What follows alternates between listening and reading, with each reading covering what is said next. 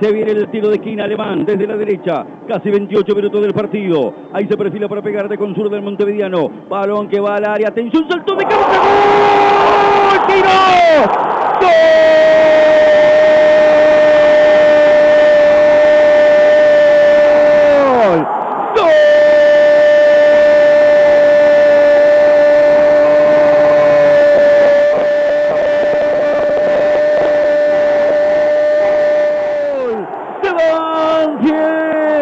28 minutos del partido. El centro perfecto del Montevideano Brian Alemán para colocar la pelota dentro del área.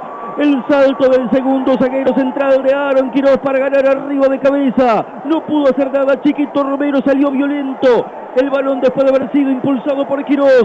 Y a los 28 llega lo que Banfield tanto había buscado en lo que va del torneo. En esta cuarta presentación en el año en el Lencho. Quiroz de cabeza abre el arco para Banfield. El primer gol en el torneo jugando como local. Quiroz para ganar de cabeza. Y la última vez que Quiroz convirtió Banfield, ganó en el Lencho contra Colón. Se abre el partido y se abre el arco. Ventaja parcial para el equipo de Sanguinetti. 28 lo celebra todo el estadio. Se pone de pie todo el público y el aliento crece. Banfield está ganando el partido. Quiroz de cabeza para poner. Banfield 1, Tuca 0. Explotó el taladro que implora y necesita un triunfo. Lo estaba peloteando a boca. No pudo con el código penal. Otra pelota parada. Ya ganó bastante en el primer tiempo. El pibe Aaron Quiroz. Ese que convirtió la última vez que Banfield ganó de local en septiembre del año pasado. Gana Banfield 1 a 0.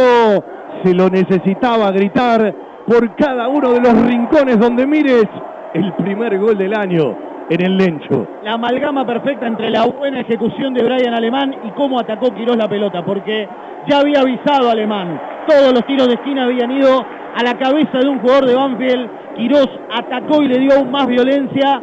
Bienvenido que Banfield, después de un momento negativo de errar un penal, rápido pudo encontrar la ventaja. Un premio a las ganas de Quirós, buen primer tiempo y un premio a las ganas de Banfield de ganarlo, de salir de esta situación y de estar ganando este partido. Primer gol de Banfield en el 2023 en casa.